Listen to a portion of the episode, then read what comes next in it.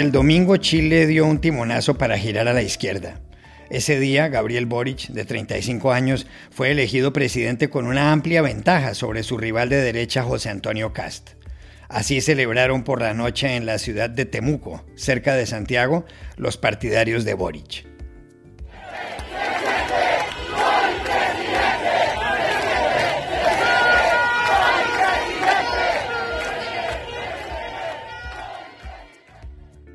La pregunta es ahora, ¿qué tan factible será para Boric sacar adelante las reformas que ha prometido? Se lo preguntamos ayer a Claudia Hayes, jefa de la carrera de Ciencia Política del Instituto de Asuntos Públicos de la Universidad de Chile. La variante Omicron sigue preocupando. En Estados Unidos causa ya 131.000 contagios diarios y en el Reino Unido cerca de 92.000.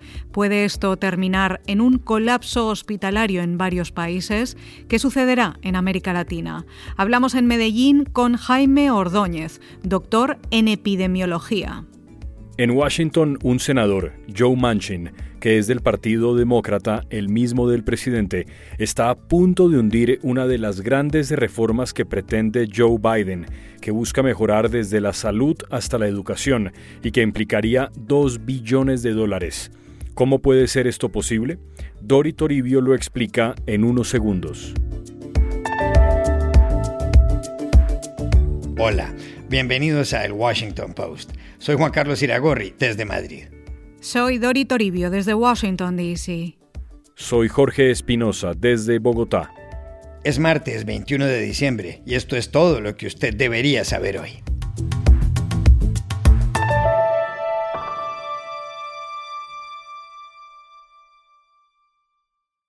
El domingo los chilenos decidieron que su país va a girar a la izquierda. Lo hicieron de forma contundente. El 55,8% de ellos eligieron presidente a Gabriel Boric, de la coalición Apruebo Dignidad, y así marcaron un clarísimo cambio de ciclo político en su país.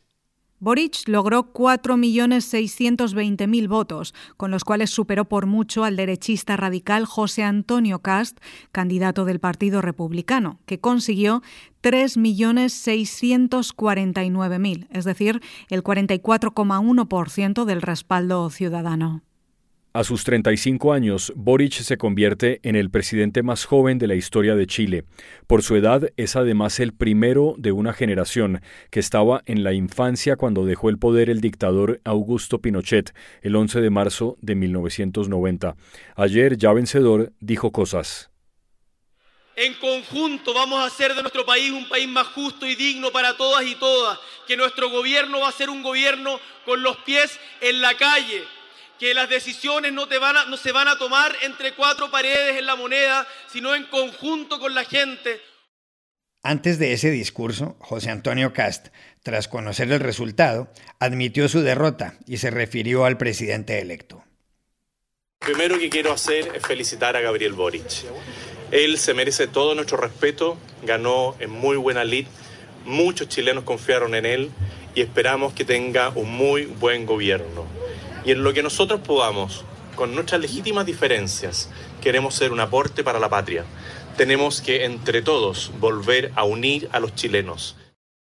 Boris recibió una llamada del presidente saliente, el conservador Sebastián Piñera, que entrega el poder el 11 de marzo. Piñera destacó la alta participación en los comicios, 8.300.000 personas, el 55% del censo electoral. Quiero felicitarlo por su triunfo y desearle el mayor de los éxitos en su gobierno. Votaron más de 8 millones de personas, Gabriel.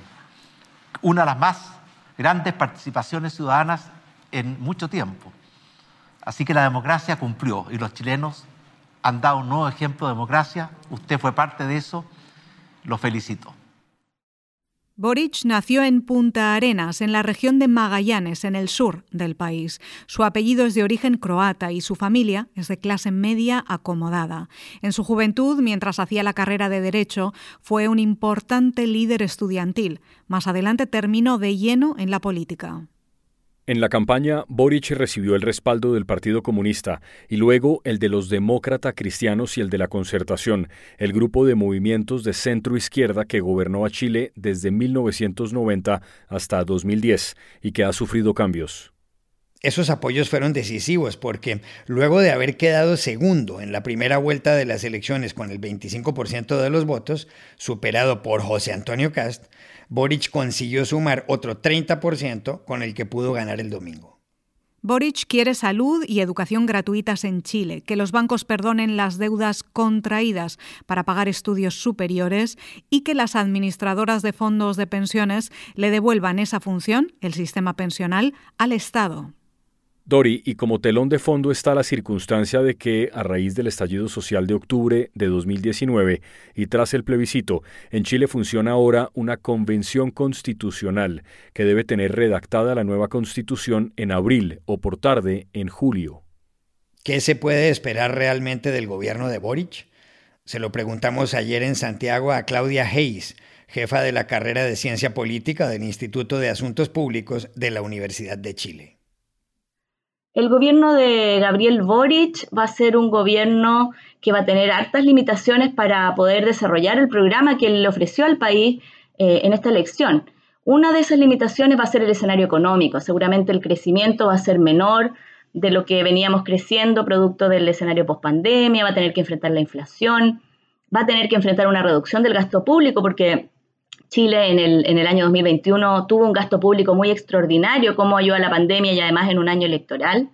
También va a tener limitaciones en el ámbito legislativo, porque el Congreso que se eligió en noviembre pasado es un Congreso empatado, donde la derecha le fue bien, obtuvo bastantes senadores y diputados, y, y entonces Gabriel Boric no va a tener un respaldo decidido en el Congreso para poder, por ejemplo, subir los impuestos como él, como él ha propuesto, para poder eh, cambiar de manera drástica el sistema de pensiones, las aseguradoras de fondos de pensiones, que han sido muy criticadas por el movimiento social.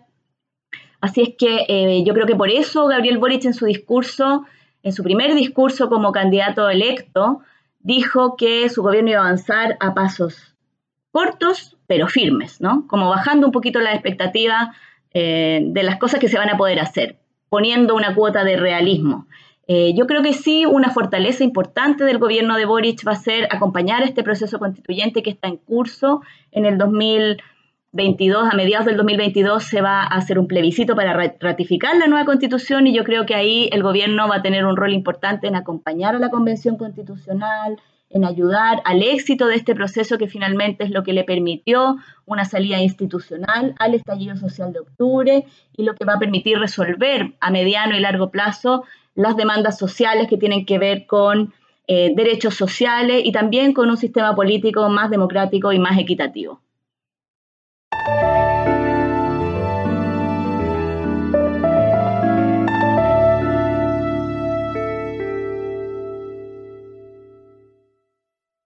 La variante Omicron del coronavirus sigue causando alarma en numerosos países. La semana pasada, solo aquí en Estados Unidos, contagió en promedio a más de 131.000 personas cada 24 horas. Ahora es la responsable del 73% de los nuevos infectados. En el Reino Unido, más de 91.000 personas se infectaron el lunes con la nueva variante, y si a principios de este mes Omicron era la causante de entre el 1 y el 2% de las hospitalizaciones en ese país, ahora es la responsable de más del 70%. Ayer en Cataluña, aquí en España, las autoridades decretaron el cierre de los locales de ocio nocturno en ciertos horarios. Y en Nueva York, el alcalde Bill de Blasio dijo el domingo que la variante Omicron será un fenómeno rápido y temporal, y señaló que habrá más contagios de los que se han visto hasta ahora. We expect Omicron to be a fast and temporary phenomenon. We expect these next weeks to see a very, very big surge in the number of cases, more than we've seen previously. Tedros Adhanom, el director de la Organización Mundial de la Salud, dijo ayer que hay evidencia consistente en el sentido de que esta variante se expande más fácilmente que la Delta y agregó que personas vacunadas o recuperadas pueden estar infectadas o reinfectadas. There is now consistent evidence that Omicron is spreading significantly faster than the Delta variant. And it's more likely that people who have been vaccinated or have recovered from COVID 19 could be infected or reinfected. Tedros Adhanom también dijo ayer lo siguiente a propósito de las festividades de Navidad. Un evento cancelado es mejor que una vida cancelada. Es mejor cancelar ahora y celebrar después que celebrar ahora y sentir dolor más adelante. An event cancelled is better than a life cancelled. It's better to cancel now and celebrate later than to celebrate now and grieve later. Aparte de eso, en un artículo de la revista estadounidense The Atlantic, la doctora Lauren Ansel Meyers de la Universidad de Texas en Austin dice que la variante Omicron producirá el doble de hospitalizaciones que la variante Delta y que eso puede empeorar.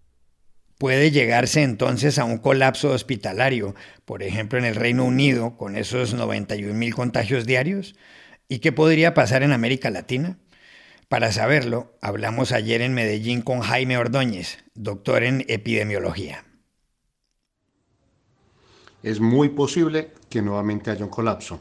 La razón es la siguiente. Con una velocidad de transmisión tan alta, en el COVID consultan aproximadamente el 2.5% de las personas y aproximadamente el 1% de los infectados va a fallecer. Entonces, si van a consultar el 2.5% de los infectados y usted dice que se infectaron 90.000 personas en solo 24 horas, eso significa que en los próximos días de los infectados solo de hoy en el Reino Unido van a consultar aproximadamente a los hospitales unas 2.200 personas. Y si a eso le suma otros 2.200 de mañana y de pasado mañana, pues obviamente eso genera un colapso hospitalario.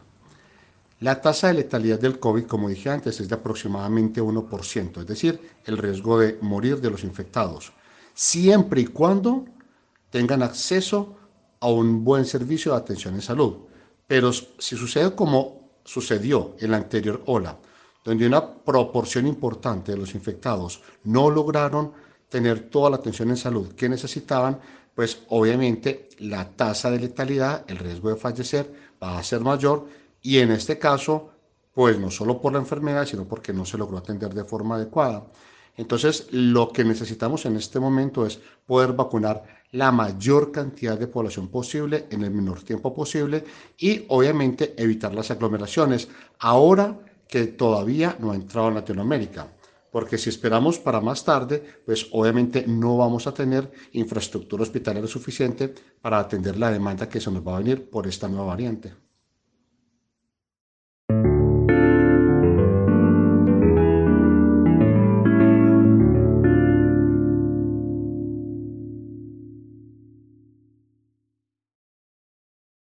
Desde el domingo, los medios de comunicación en Estados Unidos tienen en sus titulares la noticia según la cual al presidente Joe Biden se le puede hundir en el Senado una de sus principales reformas, la que ha sido bautizada como Build Back Better, es decir, reconstruir mejor. Iragorri, este proyecto busca destinar 2 billones de dólares, 2 millones de millones, para cuestiones que van desde el acceso a la educación hasta la lucha contra el cambio climático. De ser aprobado, sería la tercera gran reforma de Biden. Pero el lío es que el proyecto, que ya tuvo luz verde en la Cámara de Representantes o en el Congreso, como también la llaman, está amenazado de muerte porque un senador del Partido Demócrata, el partido de Biden, que se llama Joe Manchin, dijo el domingo que no votará por esa iniciativa. ¿Cómo se explica, Dori, que un solo senador pueda frenar así al presidente de Estados Unidos? Pues por una cuestión matemática, Juan Carlos, y lo voy a explicar desde el principio. Joe Manchin es senador por West Virginia o Virginia Occidental, un estado muy conservador donde Donald Trump ganó por casi 40 puntos en las elecciones presidenciales de 2020. Manchin es uno de los demócratas más moderados del partido que a veces vota junto a los republicanos y Biden y los demócratas llevaban meses negociando con él para conseguir su apoyo en muchas leyes. La última última, Build Back Better, que es considerada una de las joyas centrales de la agenda del presidente. Parecía que las cosas iban bien, pero el domingo Manchin apareció en la televisión Fox News y dijo que no podía votar a favor, que había intentado todo lo humanamente posible, pero que era un no. And I cannot vote to continue with this piece of legislation. I just can't. I've tried everything humanly possible. I can't get there. You're done. This is this is a no. This is a no. Estos segundos de televisión en directo desencadenaron un terremoto político aquí, porque el voto de Manchin es clave. En el Senado hay 100 escaños. Ahora mismo hay 50 republicanos y 50 demócratas. Y el voto de desempate lo tiene la vicepresidenta Kamala Harris, que preside la Cámara Alta. Es decir, los demócratas pueden aprobar algunas leyes por mayoría simple, con 51 votos, usando el llamado mecanismo de reconciliación para asuntos presupuestarios urgentes. Y eso iban a hacer con este plan Build Back Better, que ya fue aprobado por el Congreso en noviembre. Pero para eso necesitan todos los votos en el Senado, los 50, y el senador Manchin siempre es un interrogante. Él dice que esta ley, a la que llama el mamut, es demasiado gasto público y que empeorará la inflación en un momento delicado por la pandemia. Y su no lo cambia todo. Por eso hay quienes le consideran uno de los hombres más poderosos de Washington. Dori, ¿y qué dice de todo esto la Casa Blanca?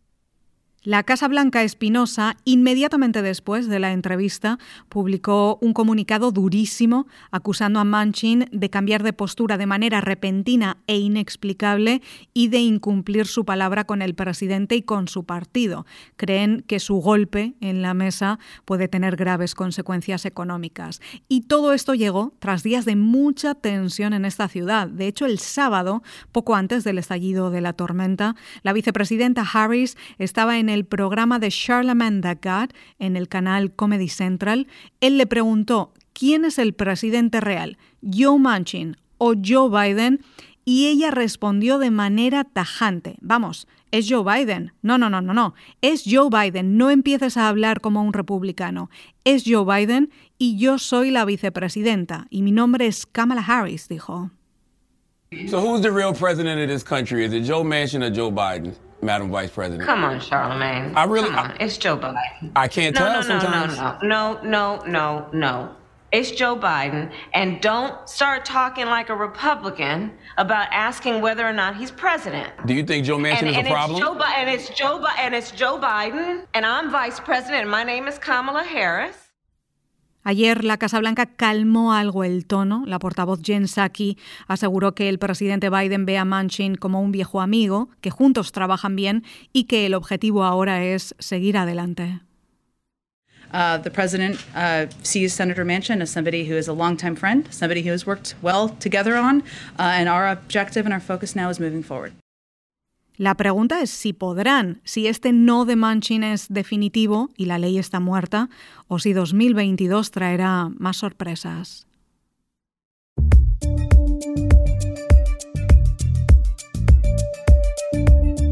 Y estas son otras cosas que usted también debería saber hoy.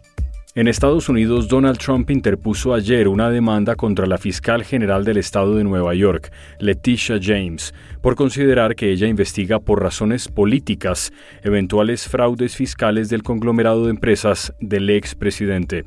James abrió la investigación en 2019 y citó a declarar a Trump el mes que viene.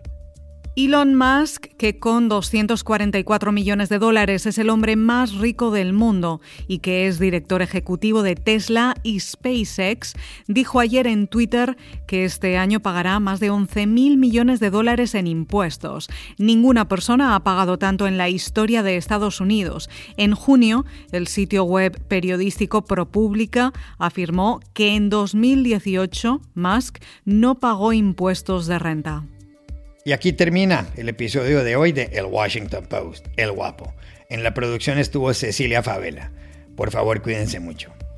Y pueden suscribirse a nuestro podcast en nuestro sitio web, elwashingtonpost.com, seguirnos en nuestra cuenta de Twitter, arroba el post, y también nos encontrarán en Facebook, buscando el Post Podcast. Chao, hasta la próxima.